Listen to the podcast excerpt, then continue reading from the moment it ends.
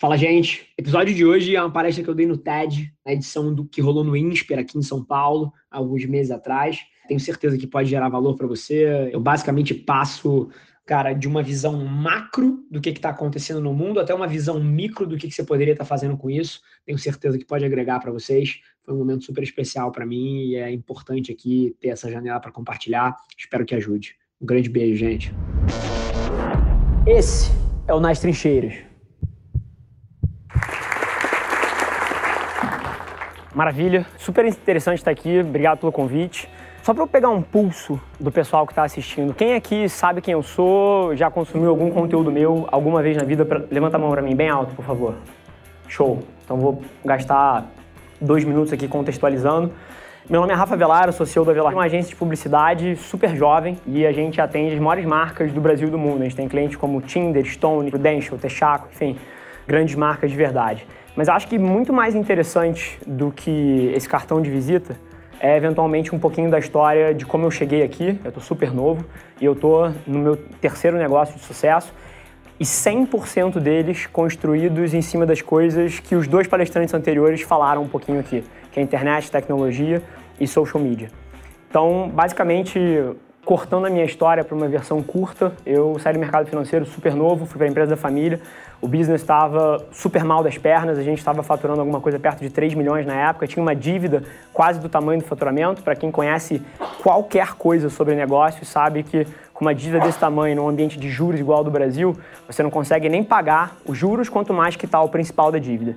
E fato é que usando tudo isso que tem se falado aqui, internet, redes sociais e conteúdo, eu escalei esse negócio. Então, nas costas disso, eu peguei essa equipe que estava comigo, que fez isso comigo, uma equipe super enxuta, seis, sete pessoas no time de marketing, e comecei a minha agência. E acho que eu, sempre que eu estou num evento como esse, eu tento olhar para os rostos que estão na, na audiência, entender um pouquinho o que, que essas pessoas podem estar tá buscando aqui, né? O que, que eu acho que eu tenho de conhecimento que eventualmente pode agregar para vocês de alguma forma, para que vocês possam sair daqui com alguma coisa útil. Eu não tenho slides, eu não tenho uma apresentação muito rígida para seguir.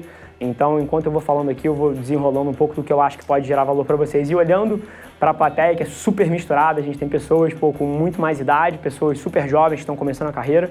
Eu acho que a linha que eu gostaria de seguir é dividir em duas partes. No primeiro momento, eu queria dar um pouco de contexto para todo mundo sobre a oportunidade que existe aí fora. Porque eu acho que muitos dos argumentos e das teorias que a gente se apega são falsos e eu queria tentar reenquadrar isso. E no segundo momento eu queria falar um pouco de estratégias específicas de eventualmente como qualquer um aqui pode tentar fazer o que eu fiz ou pelo menos se aproveitar do momento que a gente vive hoje em dia. Então, falando um pouquinho de contextualização, eu acredito de fato, com todo o meu coração, que a gente vive a maior mudança sociocultural da história. As redes sociais, a internet e o aparelho mobile, eles mudaram a forma com que os negócios e as pessoas se conectam, transacionam e se relacionam de uma forma nunca antes vista. E dentro desse contexto, eu acredito que todo mundo nessa sala, e assim, eu me incluo nisso, tá? Incluindo eu, ainda subvaloriza o tamanho desse shift que a gente está vivendo. Eu acredito com toda a minha energia que todos nós somos ciborgues.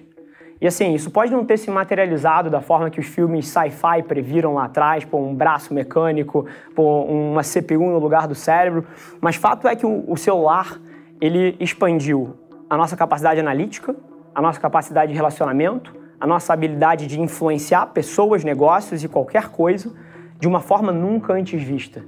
E dentro desse contexto, eu acho que ainda existe uma confusão tremenda e às vezes até narrativas que eu respeito, mas do meu ponto de vista discordo, que tendem a pintar esse cenário de alguma forma um pouco menos otimista do que eu vejo.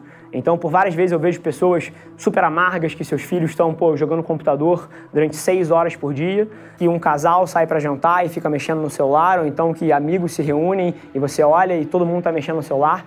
E eu não acho isso fundamentalmente ruim. Isso é diferente. E é aí que eu acho que muita gente se confunde, porque os seres humanos eles odeiam mudança. E de verdade, eu queria que levantasse a mão bem alto. Quem é que gosta de mudança? Levantei. Mentira. Você gosta das mudanças que te favorecem. As que não te favorecem, você chama de problema. E é verdade. E dentro dessa narrativa, a forma que as pessoas enxergam o social, o digital e a internet pinta a maneira com que elas vão usar essas ferramentas para frente. Então, eu, sendo um eterno otimista de tecnologia e de inovação, eu olho para isso com um olhar extremamente otimista e por isso eu sou capaz de fazer várias das coisas que eu fiz ao longo dos últimos anos. Então, eu queria tentar enquadrar vocês aqui a acreditar que a gente vive a maior oportunidade de todos os tempos para se fazer negócios, para ser feliz, para construir a vida que faz sentido para você. E tudo depende da gente, porque não existem mais intermediários. Hoje em dia, literalmente, se você ama moda ou se você ama filmes, cara, você tem o seu celular, você produz conteúdo com ele, você se conecta com pessoas, você pode literalmente começar um negócio do dia para noite e escalar uma vida feliz a partir dali. Não existem mais intermediários, não existe ninguém te impedindo. Então, dentro desse contexto, que eu gostaria de dividir um pouquinho, e mais uma vez eu não tenho a pretensão de mudar a cabeça de 100% dessas pessoas aqui. O meu objetivo é que eventualmente uma pessoa aqui saia daqui com uma visão um pouquinho diferente e por isso tenha resultados diferentes, possa viver uma vida mais feliz e construir a vida que sempre quis. Então, tendo contextualizado um pouquinho o que eu acho que é o momento sociocultural que a gente vive, eu vou tentar entrar aqui em estratégias táticas um pouco mais específicas que eu acho que todo mundo pode se aproveitar. Isso é uma das coisas que eu mais me orgulho como ser humano de verdade, porque eu não sou um palestrante profissional. Eu sou o CEO de uma empresa que tem em um ano 100 funcionários, escritórios em três cidades no Rio de Janeiro. E dentro desse contexto, como executivo, eu ainda assim não perdi o pulso do dia a dia. Então eu diria até que dentro da minha agência eu sou uma das pessoas que é mais hard user de social media e de conteúdo dentro da agência. O que, que eu queria trazer para vocês? Um framework que é o meu modelo de como eu enxergo esse momento que a gente vive e, por consequência, como todo mundo aqui pode fazer uso disso. Ele passa por três coisas. A primeira é entender o consumidor e a atenção. A segunda parte é entender um pouquinho sobre conteúdo e como é que isso funciona. E a terceira parte é entender como é que você distribui isso, podendo se conectar com pessoas em escala. E falando de atenção, eu acho que a atenção é o tópico mais importante dentro da disciplina de marketing e comunicação e que é menos falado. Porque no fim do dia, se você quer me contar uma história, se você quer se conectar com uma pessoa, o primeiro passo é você ter a atenção dela. Seria semi-inútil eu estar fazendo esse discurso aqui se essa plateia tivesse zero pessoas. E a atenção é mais importante ainda do que eu coloquei aqui, porque ele te dá uma metodologia de enxergar para frente.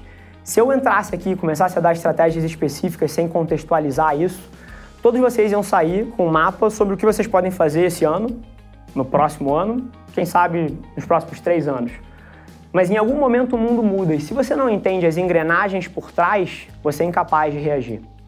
E o motivo que a atenção é super importante é porque tudo que a gente faz hoje em dia sempre foi pautado no comportamento do consumidor. Então, lá atrás, década de 80, quando surgiu, por exemplo, e-mail marketing. O motivo que surgiu o e-mail marketing é porque as pessoas estavam começando a usar e-mail. Então, fazia sentido para as marcas e para as empresas estarem ali dentro. Na década de 90, anos 2000, com search, banners e mídia programática, o motivo que isso surgiu é porque teve uma explosão de navegação na web. Então fazia sentido para as marcas estarem ali e para as empresas serem encontradas nos mecanismos de buscas. Em 2019, a gente respira através desse cara aqui. Então chuta onde as marcas e as pessoas precisam estar.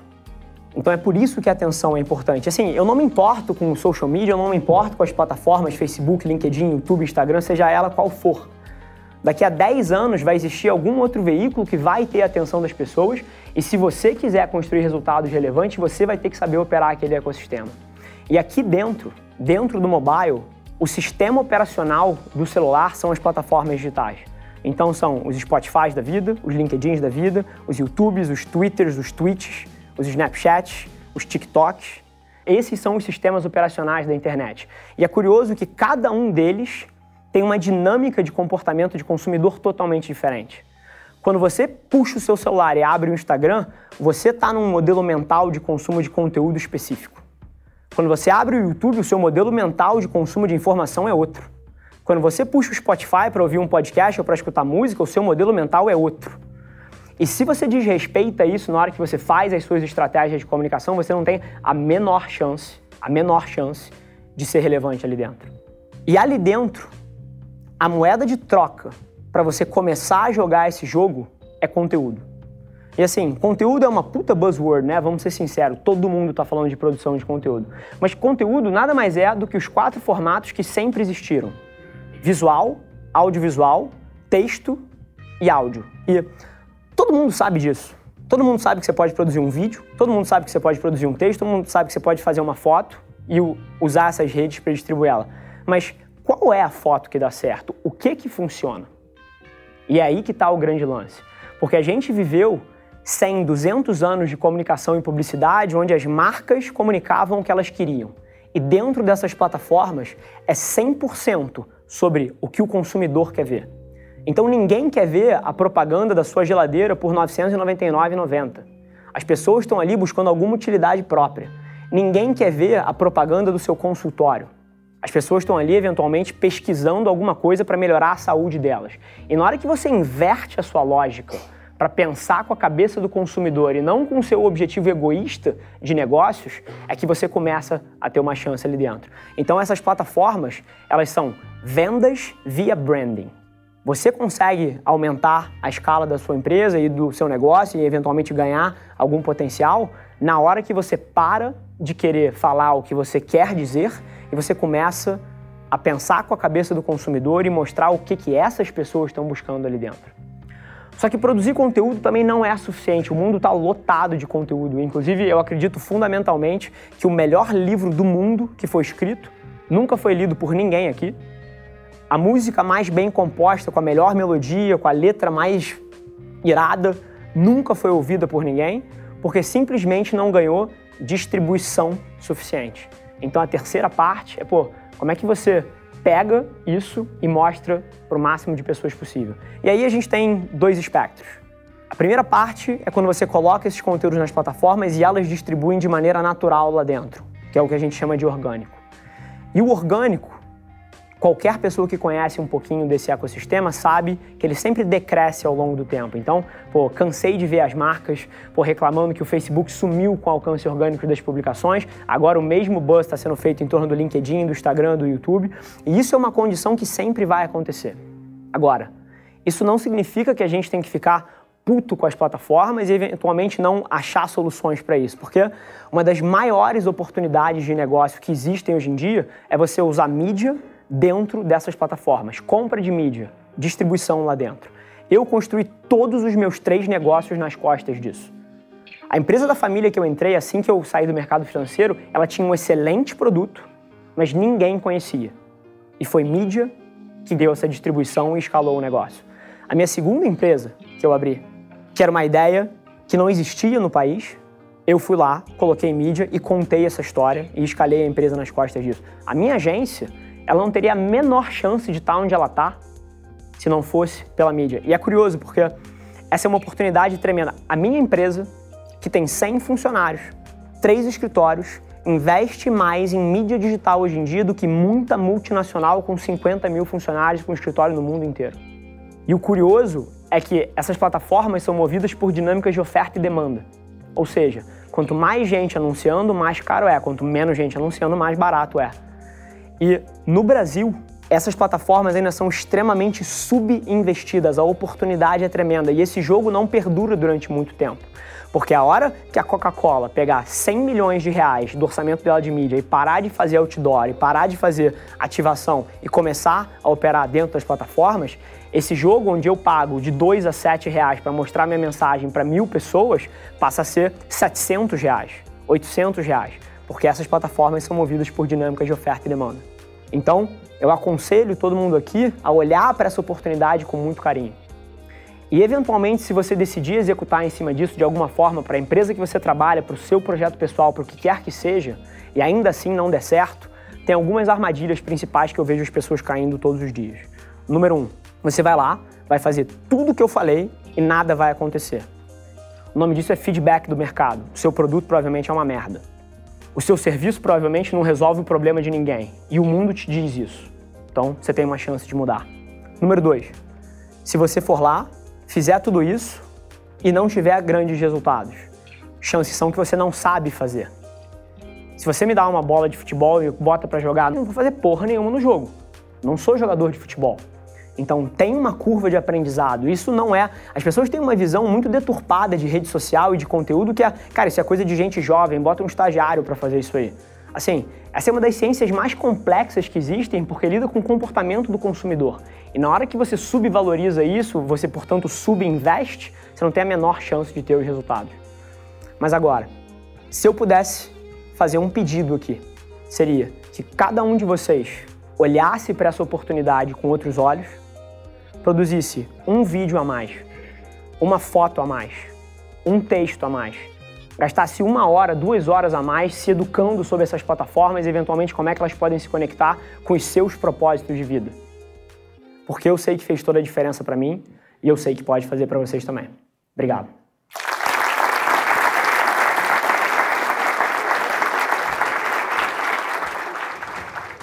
Esse foi mais um episódio da nossa experiência em áudio e como eu já falei, eu adoraria saber que você está gostando do que a gente está compartilhando por aqui. Então não esquece, se você está tirando valor desse conteúdo, ia significar o um mundo para mim, que você tirasse um print da sua tela, postasse no Stories me marcando e aproveita para ir na sua plataforma favorita também e deixar um rating de cinco estrelas e um comentário lá, ajudando a gente a construir essa comunidade tão vibrante que move o Brasil para frente através do empreendedorismo e que fala desse Brasil que dá certo. É um prazer ter vocês comigo e a gente se no próximo episódio do podcast.